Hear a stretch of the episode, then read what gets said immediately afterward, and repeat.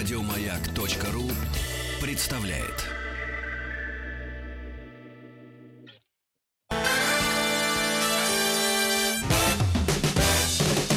Вахтанг Махарадзе и Павел Картаев. Мы продолжаем цикл программ, посвященных нашему иммунитету. Мы уже говорили о, о клеточном иммунитете а, и не только. А сегодня поговорим о, об иммунитете и современных биотехнологиях. На связи у нас молекулярный биолог Сергей Харитонов. Сергей, добрый день. Здравствуйте. Здравствуйте. Э, да, не устаю повторять, что все клевые биотехнологии, вообще все технол- клевые технологии, они э, такие природоподобные. Всегда человек что-то подсматривает, как-то под себя адаптирует, и получается какой-то прорыв. И с иммунитетом тоже э, похожая ситуация, потому что вот мы в прошлый раз говорили об антителах, и, в общем, э, мы теперь понимаем, что э, основная фишка антител, что они умеют связываться какими-то объектами очень прицельно, очень сильно и вот исключительно специфично, что каждое антитело, оно только со своей мишенью связывается, а с ни с чем другим не связывается. Ну, вы понимаете, как много интересного такая особенность антител может нам как бы посулить, э, если мы научимся их использовать как инструменты в каких-то более, ну, других делах, да, не только в иммунных. Можно что-то связывать, чтобы что-то достать из раствора. Можно что-то связывать, чтобы что-то, э, ну, я не знаю, например, очистить, да. Э, можно что-то связывать, чтобы что-то подсветить осветить, что-то показать. И можно что-то связывать, чтобы это убить, если это какая-то плохая штука, использовать дополнительные какие-то антитела. В общем, куча разных возможностей. Э, но чтобы все их осуществить, в первую очередь надо научиться каким-то образом антитела производить, да, нам нужно научиться в пробирке, откуда-то брать какие-то фабрики, прямо антител нам нужны, потому что их надо будет много на все эксперименты и на все такое. Ну и люди старались и долго, в общем, этим занимались, учились производить антитела, ну, самый простой способ, понятный, он такой, ну, как бы, как обычный иммунный ответ работает. Мы берем какую-нибудь кошечку, собачку или, например, кролика. И, э, и иммунизируем. Иммунизируем ее. Нет, на сковородку нет, нет, нет. Тут все хитрее чуть-чуть. Э, э, иммунизируем ее. Вот, то есть мы берем наш вот патоген, то, к чему мы, нашу молекулу, к которой мы хотим антитела получить, и вживляем под кожу этому животному. Там, соответственно, начинается легкое воспаление какое-то, ну, иногда легкое, иногда не очень, в зависимости от того, что мы там делаем. Э, и у кролика или там у кошечки вырабатываются антитела к этому вот агенту чужеродному, потому что так работает всегда иммунитет. Дальше мы можем э, эти антитела взять, кровь взять у кролика и их как бы процедить, ну то есть э, очистить эти антитела от всего остального, от всех клеток крови, от всего, получить такую сыворотку с антителами, которая будет связывать специфично то, что мы хотим. Да, и дальше как-то можем использовать это для процедур. Но тут есть несколько проблем. Во-первых, э, проблема в том, что мы же с вами в прошлый раз разбирали о том, как, то, как получаются антитела, да? Что у нас много разных иммунных клеток в процессе созревания, у них геномные перестройки происходят случайные, и, соответственно, в результате этих случайных перестроек выходит э, много разных антител, часть из которых оказываются неожиданно специфичны, э, ну, приклеиваются к тому, к чему нам надо.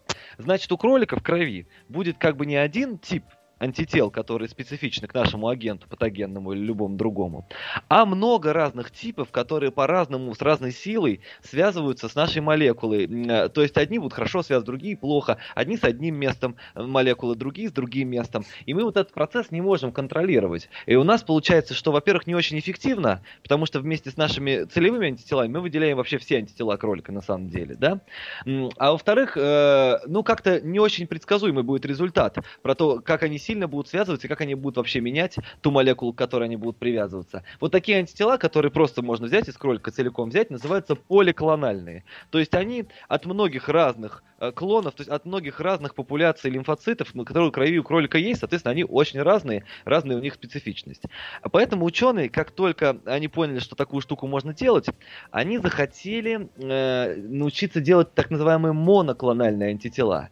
То есть так, чтобы антитела мы выделяли, и они все были одинаковые, и все были очень сильно специфичны к тому, к чему нам надо. Очень хорошо привязывались именно к этому, к определенному месту. Вот, тогда мы сможем с этими моноклональными антителами работать, что-то на них проверять и хорошо предсказывать результаты. И долго бились над этим. Технология, вот мы сегодня о ней э, как раз поговорим, производство моноклональных антител. Это вообще прорывная, невероятная технология, за которую дали Нобелевскую премию, по-моему, в 80-х годах, вот, 1980-х, э, по физиологии медицины. И, в общем, заслуженно. Потому что здесь используются, конечно, совершенно разные подходы. Я бы вот сходу не догадался, как их так производить, понимаете? А, а я много до чего догадывался. Значит, смотрите. А, тут используется вообще раковые клетки для производства антител. Хитрость серьезная, потому что если мы захотим, например, взять просто из кролика какие-то лимфоциты, вот его, а, и как бы как фабрику их развести в пробирке, почему нет? Использовать как фабрику антител. Что проще? И так тоже пробовали делать, но оказалось, что лимфоциты, они вне кролика долго не живут. Даже в, если мы их поддерживаем э, специальными средами, там добавляем факторы роста, то эти лимфоциты, они, в общем, две недели живут, а потом умирают. У них есть предел по делению, как у всех клеток нашего организма здоровых. У них есть предел по количеству делений, и это не такой большой предел предел. А, поэтому есть ограниченный срок такой вот фабрики антител. Но была известна так называемая опухоль лимфоцитарная, миелома, когда лимфоциты проходят злокачественное перерождение, и обычно, если это происходит у человека внутри организма, это означает рак, да, э, и это очень плохо. Но такие клетки обладают каким свойством? Во-первых, они способны к производству антител, потому что они из лимфоцитов произошли, такие, стали раковыми, но из лимфоцитов. А во-вторых, они, у них нет вот этого предела по делениям. Они могут делиться бесконечно, а значит мы их можем бесконечно поддерживать в пробирке. Так что сделали ученые, когда разрабатывали, разрабатывали систему производства антител? Они взяли с одной стороны лимфоциты из кролика, которые вот из иммунизированного, которые уже производят какие-то антитела, большой спектр антител, подходящих к нашему патогенному какому-то агенту. А, и взяли с другой стороны клетки вот этой миеломы и сделали из них супермутанты. Они их слили друг с другом в пробирку а, и добавили полиэтиленгликоль. Это такое вещество, которое нарушает структуру мембран немножко. И под действием этого вещества две клетки э, в растворе могут просто слиться в одну и мембраны у них сольются, они станут одной такой мутантной химерной клеткой. И клетки опухоли, миеломы, будут сливаться с лимфоцитами под действием полиэтиленгликоля.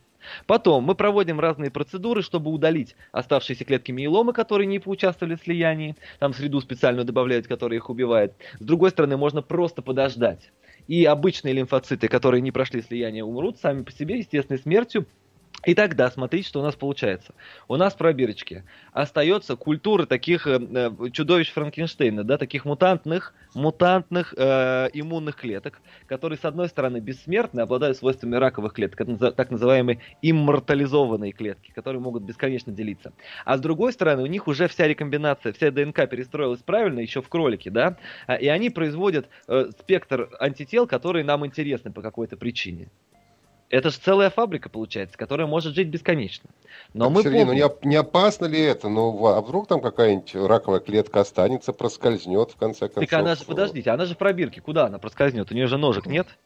Ну ладно, а из пробирки, что мы потом с ней будем делать? А Какая польза тогда вот этой? Достать антитела. Наша же цель построить фабрику для производства антитела, молекул, не клеток уже. Клетки мы никому подсаживать уже не будем. Это наша фабрика биологическая, которая нам производит антитела, которые мы дальше будем использовать для чего? Для мечения, для осаждения, для медицинских процедур. Да? А, значит, что мы делаем? Мы хотим получить из этих вот тут же что у нас это называется гибридома, то что у нас получилось, то есть гибридная такая опухоль. Она производит антитела, но огромный спектр разных антител. Нам нужно из них выбрать те моноклональные, так называемые, которые нам нужны. Для этого, на самом деле, очень просто. Все как все гениальное. Мы просто берем эту гибридому и разбавляем, очень сильно разбавляем специальной средой, в которой живут эти клетки, а потом разбавленный раствор как следует перемешиваем и раскапываем по луночкам, по маленьким луночкам. И мы можем рассчитать такое разбавление, чтобы в каждой луночке была примерно одна клетка. И так с большой вероятностью в большинстве луночек будет одна клетка этой гибридомы. А значит, все антитела, которые она будет производить, будут идентичны друг другу. Теперь, если мы хотим пометить какой-то белок, антитела, антитела у нас к какому-то белку, и мы хотим выяснить, как они связываются, мы с помощью них будем метить белок. Мы берем из каждой луночки по чуть-чуть жидкости и приливаем к целевому белку исследований, смотрим, как они связываются. Если хорошо связываются, супер, пересаживаем нашу гибридому на чашку Петри, размножаем, клонируем, и у нас получилась фабрика уже не по производству не просто каких-то там антител, а по производству целевых, моноклональных, суперспецифичных, предсказуемых, шикарно работающих антител к тому, именно к чему мы хотим. И все. И понимаете, дальше понеслась. Начали разрабатывать миллион технологий для того, чтобы узнать все, как клетка устроена, как она работает. И медицинские процедуры, я про них сейчас расскажу. Но самая простая процедура, которую с такими антителами можно производить, это иммуногистохимическое окрашивание, ИГХ, или иммуноцитохимическое окрашивание. Эта процедура постоянно происходит и в медицине, и э, в науке. Ну, если мы хотим узнать, вот в клетке рецептор какой-нибудь очень важный, ну не знаю, рецептор, через который, например, вирус иммунодефицита человека проникает в иммунную клетку. Мы хотим узнать, так, сколько Сергей, давайте да. мы сейчас сделаем небольшую паузу, у нас реклама, после чего вернемся и поймем, как все это происходит. На связи у нас молекулярный биолог Сергей Харитонов. Говорим о иммунитете и современных биотехнологиях.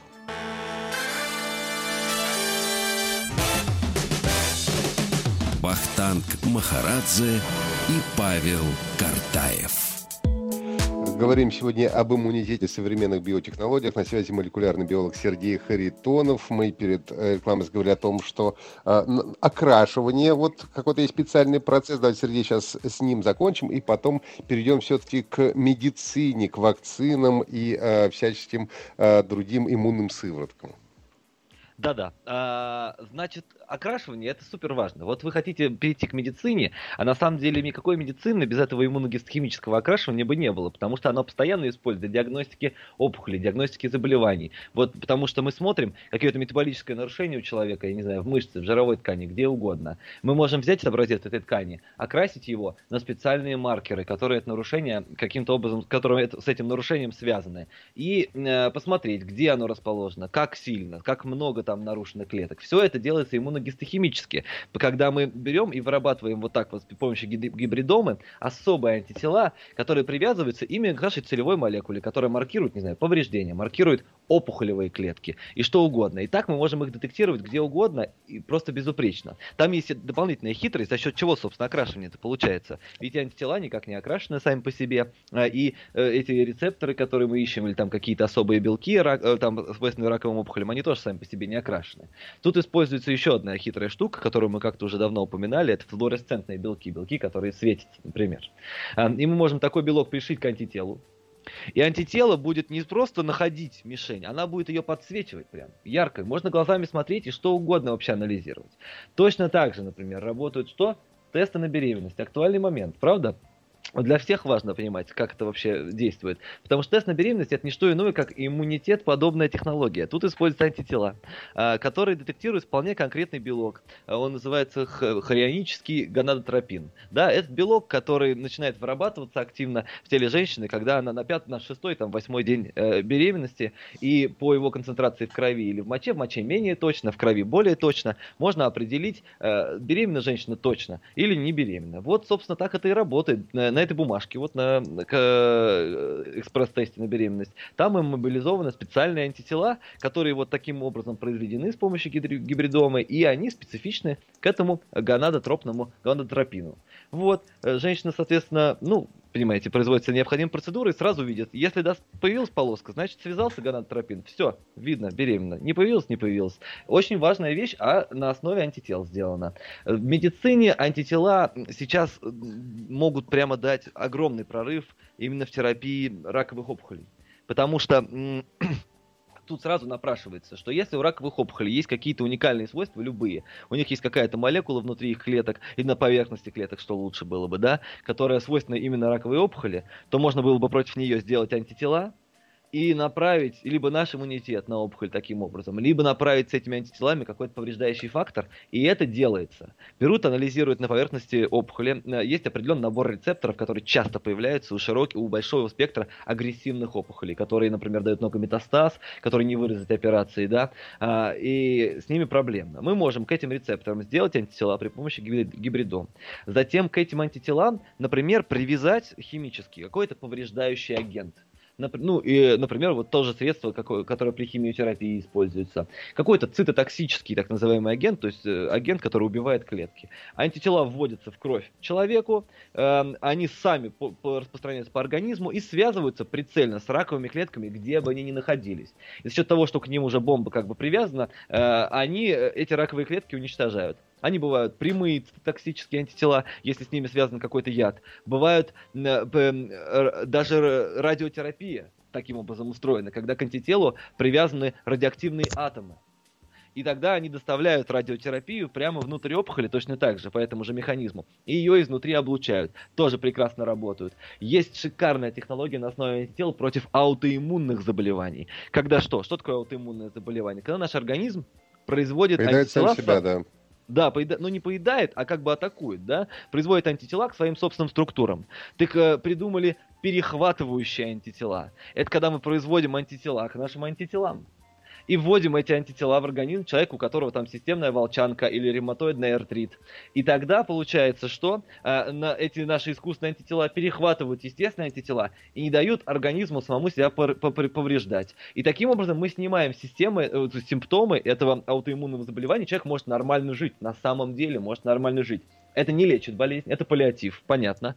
Но это хоть что-то, потому что пока не было этой технологии, совершенно непонятно было, как с этим справляться. Подавлять весь иммунитет, тогда не сможет человек вообще никак жить. А тут какая хитрость? Мы с помощью антител специфично убираем только те антитела, которые нам вредны, которые против себя. А все антитела против заразы, против бактерий остаются у этого человека в порядке.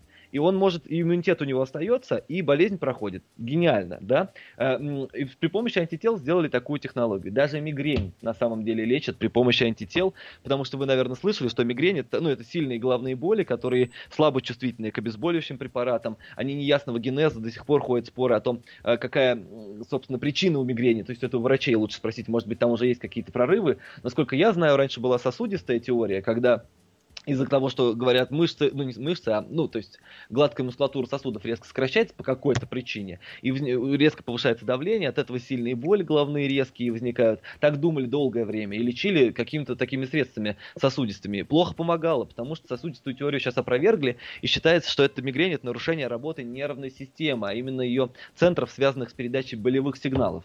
Так что можно сделать? И это делается. Делают, производят гибридомами специфические антитела против некоторых элементов передачи болевых сигналов внутри мозга. Именно в этих местах, где мигрень возникает, в тройничном нерве, в коре, приводят эти антитела, причем раз в месяц или раз в три месяца. И они полностью снимают мигрень. Это профилактирует приступы, то есть лекарство вводит, и месяц человек э, не может без приступов жить. А бывает Все. даже, что после нескольких процедур полностью проходит. Сергей, большое вам спасибо. До новых встреч. Молекулярный биолог Сергей Харитонов был у нас на связи. Говорили об иммунитете и современных биотехнологиях. Сергей, говорим спасибо. Со всеми прощаемся до завтра. Павел Картаев, Ахтанг Махарадзе. Всего самого доброго. До свидания. Еще больше подкастов на радиомаяк.ру